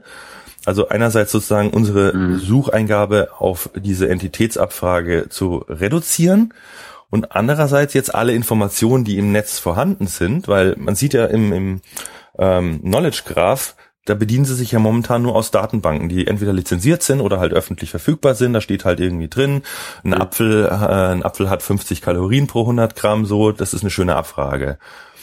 Aber alles, was an, an unstrukturierten Texten im Netz vorhanden ist, ist halt super schwierig auf Entitäten zu reduzieren. Und da, glaube ich, haben sie einen Durchbruch erreicht. Ähm, da gab es ein paar Patente und ein paar ähm, ganz neue auch Dokumente innerhalb der Webmaster-Hilfe, äh, die darauf hindeuten, dass man zum Beispiel jetzt mit äh, dem Link äh, Same as Attribut quasi sagen kann, dieser Artikel handelt von der Entität so und so in der Wikipedia oder in ähm, der Freebase. Das ist ja diese, diese semantische Datenbank, die Google mhm, mal ja. genommen hat. Genau. Mhm. Und ich glaube, das ist das, was uns langfristig wirklich ins Haus steht, dass unsere Inhalte, unsere Webseiten reduziert werden auf die Informationen, die da drin stehen und die Anfragen auf diese semantische Auskunft und das dann gematcht wird. Also wenn die, wenn wenn, wenn das Google es mittlerweile tatsächlich drauf hat, aus unstrukturierten Texten Entitäten heraus zu generieren, dann ist es natürlich wirklich, also neuer, neue Dimension, würde ich sagen, oder? Ja, auf jeden Fall. Deshalb glaube ich halt wirklich, dass uns da äh, zukünftig ganz neue Dinge ins Haus stehen. Also man sieht in Amerika ja schon diese Rich Answers, die immer mehr werden. Da gab es eine schöne Studie von mhm. Stone Temple, äh, die verlinke ich euch auch wie viele Antworten oder wie viele Fragen oder Suchanfragen wirklich von Google schon mit diesen äh, ja Rich Answer Boxen beantwortet werden und dann eben auch aus Texten extrahierte Informationen schon angezeigt werden. Und es gab jetzt eine Menge Patente, die eben genau in diese Richtung gehen. Also eins davon war ähm, äh, der Trust Rank 2.0 oder auch die ähm, die Ausfilterung von Duplicate Content anhand von semantischen Entitäten. Also die die versuchen jetzt quasi ihren kompletten Crawler auf diese Füße zu stellen, dass Entitäten, äh, Entitäten erkannt werden und sie dann auch genau wissen, deine fünf Seiten, die du innerhalb deiner Domain hast, die drehen sich alle um dieselbe Entität und die Informationen sind eigentlich redundant um dann auch sowas wie einfach Duplicate mhm. Content äh, Bereinigung machen zu können. Also das mhm. ist, glaube ich, ein ganz, ganz tiefer Kern, ähm, wo Google gerade ähm, hin will oder schon ist. Das ist eben die Frage, wie weit sind sie da schon? ähm, ja, das ich super, super spannend finde. Also darüber sollten wir uns wirklich viel Gedanken machen. Ich meine, die haben natürlich immer eine größere Datenmenge, aber ich habe tatsächlich, ich muss mal nachrechnen, das war 2000 und ich tippe mal auf 2004 oder 2003, da hat ähm, da hat mir der Geschäfts damalige äh, ist immer noch Geschäftsführer von Interred, vielleicht kenn, kennst du das Redaktionssystem Interred, mhm. ähm, die hatten bei Chip damals, ich war da ja noch bei Chip, hatten sie ihre Agenten installiert und ähm, die beruhen auch auf äh, damals, also da haben sie schon viel, viel neue wissenschaftliche Arbeit reingesteckt, aber ähm, ich glaube, das war, das war jetzt nicht irgendwie wirklich Rocket Science. Nur was dann dabei rüberkam, war schon Rocket Science. Also die haben wirklich so related Content innerhalb von großen Datenmengen gefunden, mhm. was mich extrem verblüfft hat. Also ging es wirklich, es ging darum, du brauchst, Sprache ist egal, ähm, äh, es geht also wirklich nur darum, um Terme, also um Buchstabenkombinationen und was um die herum, also du hattest ein, ne, also ähm, ein Dokument über Pinguine ähm, war ganz, ganz nah an dem Dokument, bei dem weiße Vögel, die nicht fliegen können, irgendwie drin stand. Genau, das, genau. Da gibt's ein paar das super ist extrem und, und, und, wir sind jetzt ja zwölf Jahre weiter. Mhm.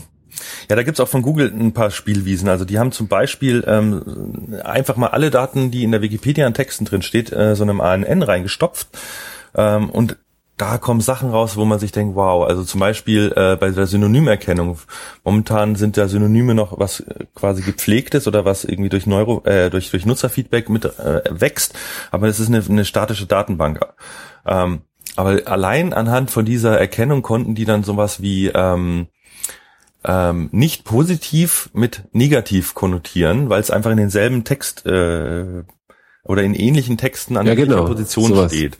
Oder, ja. die, oder die können zum Beispiel klassifizieren, äh, hier sind Texte, die hat äh, Shakespeare geschrieben und hier sind Texte, die hat nicht Shakespeare geschrieben und dann können sie dir hinterher sagen, bei einem neuen Text, den sie noch nie gesehen haben, äh, mit einer hohen Wahrscheinlichkeit ist der von Shakespeare oder nicht. Und ganz spannend, Sie können sogar sagen, äh, oder das neurale Netzwerk kann dann auch äh, in sich reingucken. Wenn du sagst, gib mir einen Text, den, der so aussieht, als hätte ihn Shakespeare geschrieben, dann kriegst du einen Text. Äh, da gibt's auch Text, Texte, die Google veröffentlicht hat. Äh, die lesen sich so, als hätte die Shakespeare geschrieben. Die machen natürlich keinen Sinn, aber die weisen alle ähm, Eigenschaften auf, die ein Text von Shakespeare eben aufweist und solche Dinge. Also das ist super, super spannend. Ah, ja. ja, ja, nee, das ist tatsächlich interessant. Wobei jetzt, wobei jetzt tatsächlich ähm, ja auch, äh, wie soll ich sagen, das ist super spannend. Ich bin mal gespannt und das sind wir natürlich jetzt auch ein bisschen im Ausblick dann auch fürs nächste Jahr schon irgendwie, ähm, wie stark sich das überhaupt auswirkt. Also ich glaube, das ist, ist nichts, was wo wir über das nächste Jahr sprechen. Aber gerade mit der Autorenerkennung am Beispiel von Shakespeare, nehmen wir mal an, die nehmen alle deine Texte, Erik, die du veröffentlicht hast im Internet, äh, wo du noch den den Author Rank mit eingebaut hast mit deinem Google Plus Profil. Äh. Jetzt lernt dieser Algorithmus, äh, wie Texte aussehen, die du geschrieben hast und kann dann in allen vom Web gecrawlten Texten die Texte finden, die du auch geschrieben hast, die aber gar nicht äh, gekennzeichnet wurden mit dir. Und hat dadurch eine viel größere Datenbasis, um wiederum den Author-Rank äh, sozusagen auszubauen. Allein solche Dinge muss man. Und das Spannende, Kai, daran, das wirklich Spannende daran ist, also wenn es ein Mensch machen würde, der würde einschlafen. Der, der Crawler macht einfach weiter. Der bleibt wach, auch wenn es meine Texte sind. ja. Dann liegt nicht ja, so die Vorstellung, dass jemand alle meine Sachen liest, das ist, boah, da kriege ich, da kriege ich echt, da kriege ich, krieg ich Gänsehaut. Ja, aber das, das sind Dinge, an die man mal, äh, man muss immer einen Schritt weiter denken. Ja, ja, ja Google kann jetzt irgendwie anhand von Texten Autoren erkennen, aber was, was, was kann man damit machen? Und das, da geht's um, um, um alles. Also äh, ich bin da wirklich man merkt es, das, das hat mich irgendwie so richtig Feuer und Flamme. Ja, ja. ja, ja. Ja, ich habe so ein bisschen, also ich, ich, ich, ich, ich kann da so ein bisschen dann auch den, den, den Widerpart spielen an dem Punkt. Ähm, mich fasziniert es wahnsinnig. Also ich finde es wahnsinnig interessant. Ich, ähm, ich habe immer so ein bisschen so, ich habe die Erkenntnis in meiner langen Technologieerfahrung gemacht, ähm, dass die Auswirkungen von solchen Sachen dann doch relativ gering sind. Ähm, ich habe, ich war vor 30 Jahren war ich bei Connect und da stand gerade, also dieses Magazin, da stand gerade ähm, die Videotelefonie vor dem Durchbruch, wie die, wie die 20 Jahre davor auch schon und die 20 Jahre danach auch. Weißt du, was ich meine? Also mhm. es war möglich, Bildtelefonie zu machen, Videotelefonie zu machen, ähm, aber es hat sich noch nicht so richtig, ähm, äh, hat sich nicht, nicht wirklich durchgesetzt. Wobei es natürlich das auch was anderes ist, weil dazu brauchst du auch die Menschen. Für, für eine Rank Brain brauchst du keine Menschen dafür, sondern da brauchst du einfach eine große Datenmengen und die sind ja auch vorhanden. Ich, äh, ich bin trotzdem skeptisch, ob sich das grundlegend, also ob wir da wirklich viel spüren werden, weil Google halt einfach schon ziemlich gut ist und ziemlich weit ist. Ähm, die machen, die können im Detail noch viel, viel machen, aber aber richtig, richtig viel. Was also ich, ich, ich gebe dir da recht. Also das mit der Technikakzeptanz ist die eine Sache, aber das betrifft ja wirklich hier nur die Nutzerseite. Ähm, wir werden ja als genau. Nutzer im Endeffekt ja. erstmal gar nichts davon mitbekommen. Aber natürlich ist Google nicht doof ja. und die haben die letzten zehn Jahre oder 15 Jahre, die es Google jetzt gibt, ähm, die haben ja immer schon in die richtige Richtung gearbeitet, gute Webseiten und die richtigen äh, Antworten auf die Nutzereingaben zu finden. So, die Technologie wird jetzt vielleicht nochmal anders oder, oder besser oder erweitert, aber dadurch wird sich das Spiel, in dem wir uns befinden, sagen wir mal, SEO, wird sich nicht grundlegend neu verändern. Das, das möchte ich damit gar nicht sagen. Ich glaube nur, es ist eine, wirklich eine technologische ähm, Revolution, so weit würde ich gehen, ja. die viele Probleme, die Google noch hat, weil Google ist nicht perfekt, ja. ähm, in absehbarer Zeit wirklich auch lösen könnte. Nicht alle, aber viele. Ja, ja, total. Nee, da gebe ich dir auch völlig recht. Und kleinere Sachen sind sicherlich auch ganz schnell. Ähm, äh, also in, in, in, in, in manchen Bereichen ist, wird Google auch ganz schnell sein. Also gerade zum das Beispiel Bilderkennung ist. Wollte ich, genau, wollte ich auch gerade sagen, Image Search. Brutal. Also das ja. ist einfach wichtig und das geht dann einfach schneller. Genau, ja. und du, und du wirst als Webseitenbetreiber, also momentan, wenn ich eingebe äh, äh, Katzen, dann finde ich in der Google Bildersuche halt nur Bilder, die eingebunden sind auf einer Webseite, wo irgendwas zum Thema Katzen steht. In Zukunft kann ja. es sein, dass es ein Foto ist, das habe ich auf Facebook hochgeladen, äh, da steht meilenweit, in 20 Hops Entfernung steht nicht das Wort Katze, aber trotzdem weiß Google, auf diesem Foto ist eine Katze. So. Ähm, das sind die Dinge, von denen ich spreche. Also das Spiel ist kein anderes geworden, aber ähm, in vielen Dingen macht ja wird es auch leichter werden, sage ich mal. Also eine Brand wird vielleicht auch nach wie vor, mhm. wie es ja auch die letzten Jahre schon war, immer stärker davon profitieren, weil Google einfach immer besser feststellen kann, dass es eine Brand ist, dass die Nutzer dir vertrauen. Du musst es nicht mehr sozusagen nach außen so stark mhm. zeigen, sondern es wird einfach implizit klar durch die Auswertung der Daten. Ähm, ja, deshalb, also es ja, ist keine Revolution halt eben für SEO, es ist eigentlich eine Revolution für Search, würde ich eher sagen. Ja, möglicherweise ist es sogar eine Revolution, ein bisschen eine Revolution für SEO, weil ähm, ich habe schon den Eindruck, weil ich das vorhin auch gesagt habe, es gibt in, gibt in manchen, also als wir darüber gesprochen haben, ob dann vielleicht ein zu langer SEO-Text dann auch schädlich sein kann, mhm. ähm, habe ich ja gesagt, dass es in manchen Bereichen wahrscheinlich auch noch gut funktioniert. Und ich glaube, in diesen Nischenbereichen sind natürlich dann auch noch einfach klassische SEO-Regeln irgendwie noch, noch, noch, ähm, die funktionieren irgendwie noch, obwohl es halt einfach auch unsinnig sind, wie wir mittlerweile wissen. Und ähm, da könnte ich mir gut vorstellen, dass diese Bereiche auch ein bisschen eher ausgemerzt werden, weil in dem Moment, wo ich, wo ich, wo ich neuronal lernen kann, da kann ich natürlich auch viel besser skalieren und ähm, muss eben nicht nochmal Bereich für Bereich vielleicht dann doch nochmal von irgendwelchen Google Ratern irgendwie mal aufräumen lassen, sondern, sondern kann da tatsächlich einfach, das kann viel schneller wachsen. Ich brauche weniger, äh, am Ende tippe ich mal, ich brauche am Ende weniger Rechenkraft ähm, wenn es ordentlich vernetzt ist und ähm, kann dann halt dadurch eben auch noch wieder viel, viel mehr machen. Das kann natürlich wirklich für einige echt eine Revolution sein, aber wir sehen immer noch in vielen Bereichen einfach Scheißergebnisse auf dem ersten Platz. Ja, ja. Ja, also du sagst gerade was, was sehr, sehr Wichtiges und Spannendes, also die Rechenpower und, und die neuralen Netzwerke. Also es ist jetzt zum einen so, klar, so ein, so ein trainiertes ANN ist dann hocheffizient. Aber ähm, was ich auch super spannend finde, Google hat ja äh, mit D-Wave Systems den ersten Quantencomputer jetzt auch vor kurzem vorgestellt. Und das, die haben es wirklich geschafft, so ein Ding ja, geil, zum, zu, zum Laufen zu bringen, der, äh, wie war das, 100 Millionen oder 100 Milliarden Mal schneller ist als ein klassischer, ah ja, 100 Millionen Mal, genau. D-Wave X äh, ist abgefahren, 100 oder? Millionen Mal schneller. Und das Abgefahrene ist, diese Quanten irgendwie, die haben ja nicht, die sind ja nicht nur 0 oder 1, sondern die sind ja irgendwie immer alles gleichzeitig. Und da habe ich mich auch mal ein bisschen reingefuchst. Da kann man mit ein paar schlauen Dingen quasi mehrere Rechenschritte gleichzeitig machen. Und gerade in diesen neuralen Netzwerken könnte quasi in, in so einem Quantencomputer kannst du so ein neurales Netzwerk abbilden, das gleichzeitig alle möglichen Zustände dieser Neuronen annimmt und dadurch so viel schneller wird. Also da steht uns nochmal richtig was ins Haus.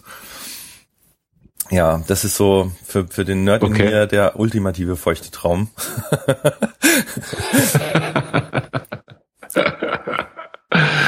Na gut, ja, nee, spannend, sehr, sehr spannend. Gut, und das werden wir 2016 wahrscheinlich wirklich nicht so sehr spüren, aber dann irgendwie da drauf.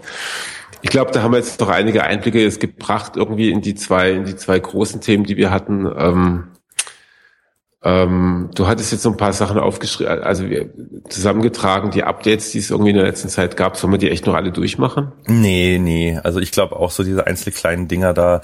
Äh, ich glaube, die Marschroute ist klar. Äh. Ähm, ja, also gerade ich, wir können die Patente ja auch mal drin lassen. Ähm, ich habe da noch eine Menge verlinkt weil da ganz viel eben darauf hindeutet, was ich auch gerade gesagt hat, also auch wie wie Trust mit ähm, Semantik, Semantik äh, zusammengeführt wird bei Google. Da gibt es einen super spannenden Artikel, äh, den ihr euch an, äh, durchlesen könnt. Ja, es gibt, ach ja, genau, ein, ein, ein lustiges Ding, was heißt lustig, es ärgert mich eigentlich, äh, es gibt jetzt irgendwie vier AdWords-Anzeigen gerade über den SERPs. Ist dir das auch schon untergekommen? Aber nicht, ja, ich habe ich hab's ein, zwei Mal gesehen. Ich glaube, das ist ein Test und der wird dann wieder abgebrochen. Das ist scheiße. Hoffentlich, hoffentlich. Das geht gar nicht. Das geht gar nicht. Also eine Zeit lang. Was ich aber noch eins, ja. ähm, ähm, also ich glaube, äh, ich glaube, das ist ein Test, den sie einfach, also ich, ich habe es jetzt so selten gesehen, ich habe es ein paar Mal gelesen, dann müssen wir uns keine als großen Gedanken machen, oder? Ja, ich hoffe es, weil bei mir war es genau andersrum. Anscheinend war ich genau in dem Test. Ich habe jetzt seit seit äh, vier Wochen nichts anderes mehr gesehen als immer vier AdWords-Anzeigen. Und ich dachte nämlich schon, es wäre Public, bis ich dann äh, gemerkt habe, dass es bei, nur bei mir anscheinend so sich manifestiert hat. Ach so. Ah. Hast du die Anzeigen unter den Suchergebnissen gesehen? Ähm, in der Zeit jetzt nicht. Die gab es ja auch mal zwischendurch. Aber jetzt im Moment habe ja, ich genau. eben vier AdWords-Anzeigen oben. Ah, okay. Ja, da werden sie einfach fröhlich rumtesten. Und mhm. das wird sich auch, also. Die Einnahmen das, mal wieder ein bisschen äh, steigern zur Weihnachts zum Weihnachtsshopping, ja. Genau, genau, darum ging es irgendwie, dass sie ein bisschen eine Story schreiben können. Was ich tatsächlich vielleicht nochmal ganz, ganz interessant finde, ist, ähm, weil das hat ja ein bisschen Aufregung gesorgt und da bist du ja, soweit ich das jetzt gesehen habe, auch einer derjenigen, die ich gerne zu dem Thema befrage, das Thema AMP. Ähm, äh, da gibt's ja auch gibt's ja auch einiges an hin und her. du hast es jetzt auch mit aufgenommen in die Show Notes. Magst du vielleicht nochmal irgendwie drei, vier Sätze dazu sagen? Ja, gerne. Also das ist noch relativ früh, um da wirklich eine Aussage zu, zu treffen. Also was ist AMP überhaupt? Da geht es um Accelerated Mobile Pages. Das ist im Prinzip das, was es bei, Google, äh, bei Facebook schon als ähm, äh, na, wie heißen diese News-Integrationen in Facebook? Ah, ja, ich weiß schon. Ähm, ja, Name. Äh, ich habe ein altes Sohn, ich darf das. das können wir auch schneiden, ich such's kurz äh, raus, weil das ist peinlich. Ist egal, also wir wissen's. Äh, Instant, nee, wie heißen die? Scheiße. Nee, es sind keine Instant News. Warte mal, ich guck mal, ich google auch mal schon. Äh, Instant Articles, jetzt habe ich es genau. Ja, genau. Genau, also das, was bei Facebook im Prinzip die Instant Articles sind, also ein System, das quasi die, die Seite des Publishers äh, direkt in Facebook angezeigt wird, ähm, weil Facebook natürlich nicht will, dass man Facebook verlässt, aber trotzdem will man ja vielleicht auch News konsumieren.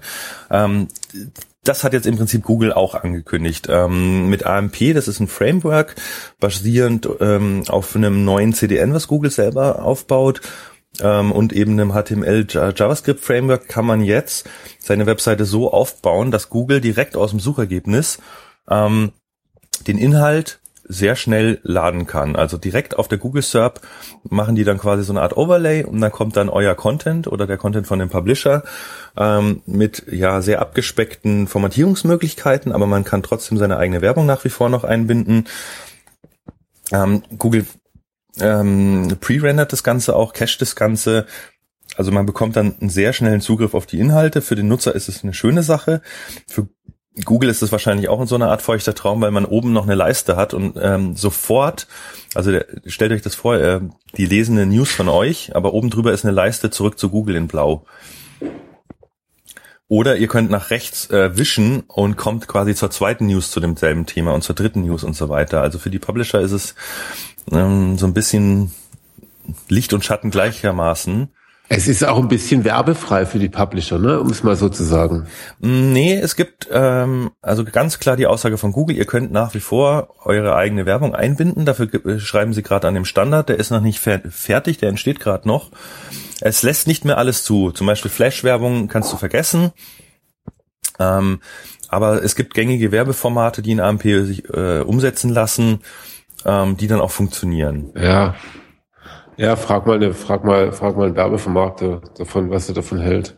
Also, das ist halt schon, ich meine, klar kann man Bilderwerbung reinmachen, aber also wenn irgendwo Flash noch verwendet wird in der Werbung, ich bin jetzt auch kein großer Freund davon, das nervt mir auch, aber ähm, das ist natürlich schon auch eine harte Nummer für fang beim Spiegel an oder geh über wen auch immer. Ich glaube, SZ, die sind da sehr zurückhaltend, aber ähm, die großen Publisher haben damit irgendwie sicherlich keinen Spaß.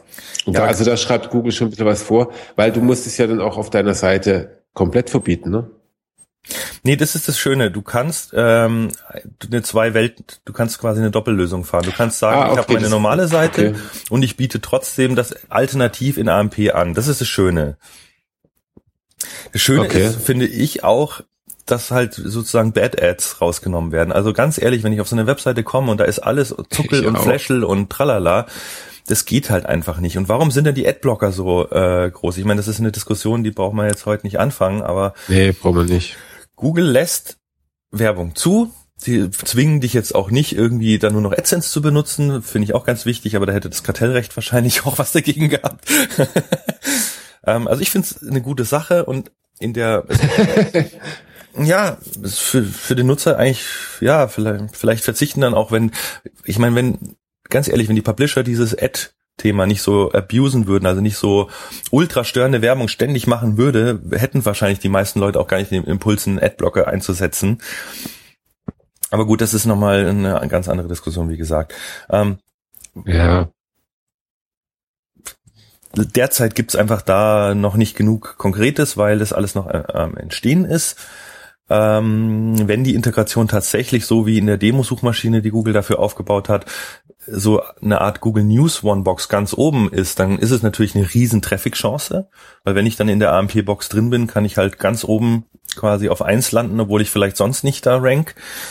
Ähm, aber die Frage ist halt, wie wird es dann tatsächlich ausgerollt, wenn es mal in den richtigen, äh, ja, täglichen, ähm, in den Alltag sozusagen einkehrt. Da müssen wir mal ja, ja, wird abwarten. am Ende auch daran, wird am Ende auch daran hängen, inwieweit, wie viele dann auch mitmachen. Also so wie bei Google Plus, äh, äh, denn, wenn dann nicht viele mitmachen, dann wird's halt eben nichts. Aber ähm, kann passieren, klar. Das, ja, es kann, kann ganz gut passieren. Und aber ich glaube, das ist halt zumindest mal die großen Publisher, die finden sowas auf jeden Fall echt cool und die sind, die können auch mitziehen. Also auch die, auch mittlerweile einige deutsche große Publisher, die können technisch mittlerweile echt richtig was. Ja, die machen ja auch die Facebook Publisher brauchen uns gar nichts irgendwie, aber es ist halt doch tatsächlich für die, ja, aber für die kleineren ist es dann halt einfach wieder ein bisschen, aber egal. Das ist eine Diskussion, die machen wir lieber nicht auf. ja. ja, da hängt viel dran, das ist auf jeden Fall richtig. Genau. Na gut. Ja, dann haben wir aber echt doch einiges an Themen durch, oder? Ja, ich glaube auch. Also diese Themen, die wir jetzt alle so ein bisschen auch wieder nur angeschnitten haben, sind natürlich viel, viel größer. Mal gucken, ähm, ob wir in einer der nächsten Sendungen nochmal irgendwo tiefer reingehen. Ähm, sonst auf jeden Fall auf der Campix. Ähm, und ich hoffe, dass wir auch im nächsten Jahr dann wieder einen Gast haben für unsere nächste Sendung, dass ihr dann auch wieder ein bisschen jemand anderes mal zu hören kriegt. Ihr könnt euch ja auch, wenn ihr Lust habt, äh, einfach mal noch jemanden wünschen oder einfach in die uns reinschreiben. So ist also oder auch Thema wünschen, das wisst ihr ja, das dürft ihr gerne. Die Shownotes sind für mein Gefühl irgendwie immer noch zu leer.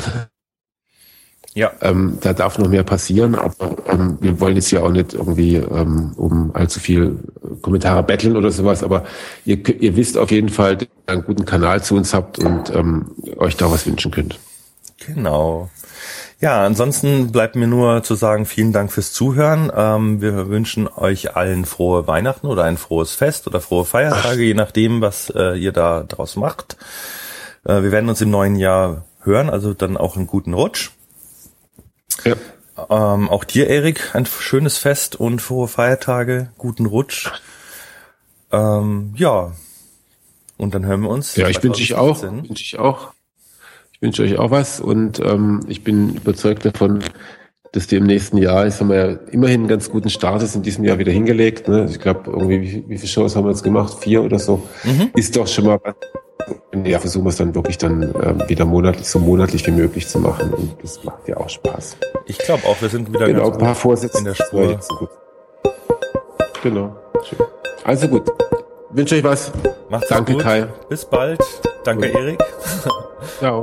Tschüss. Ciao. Online Radar.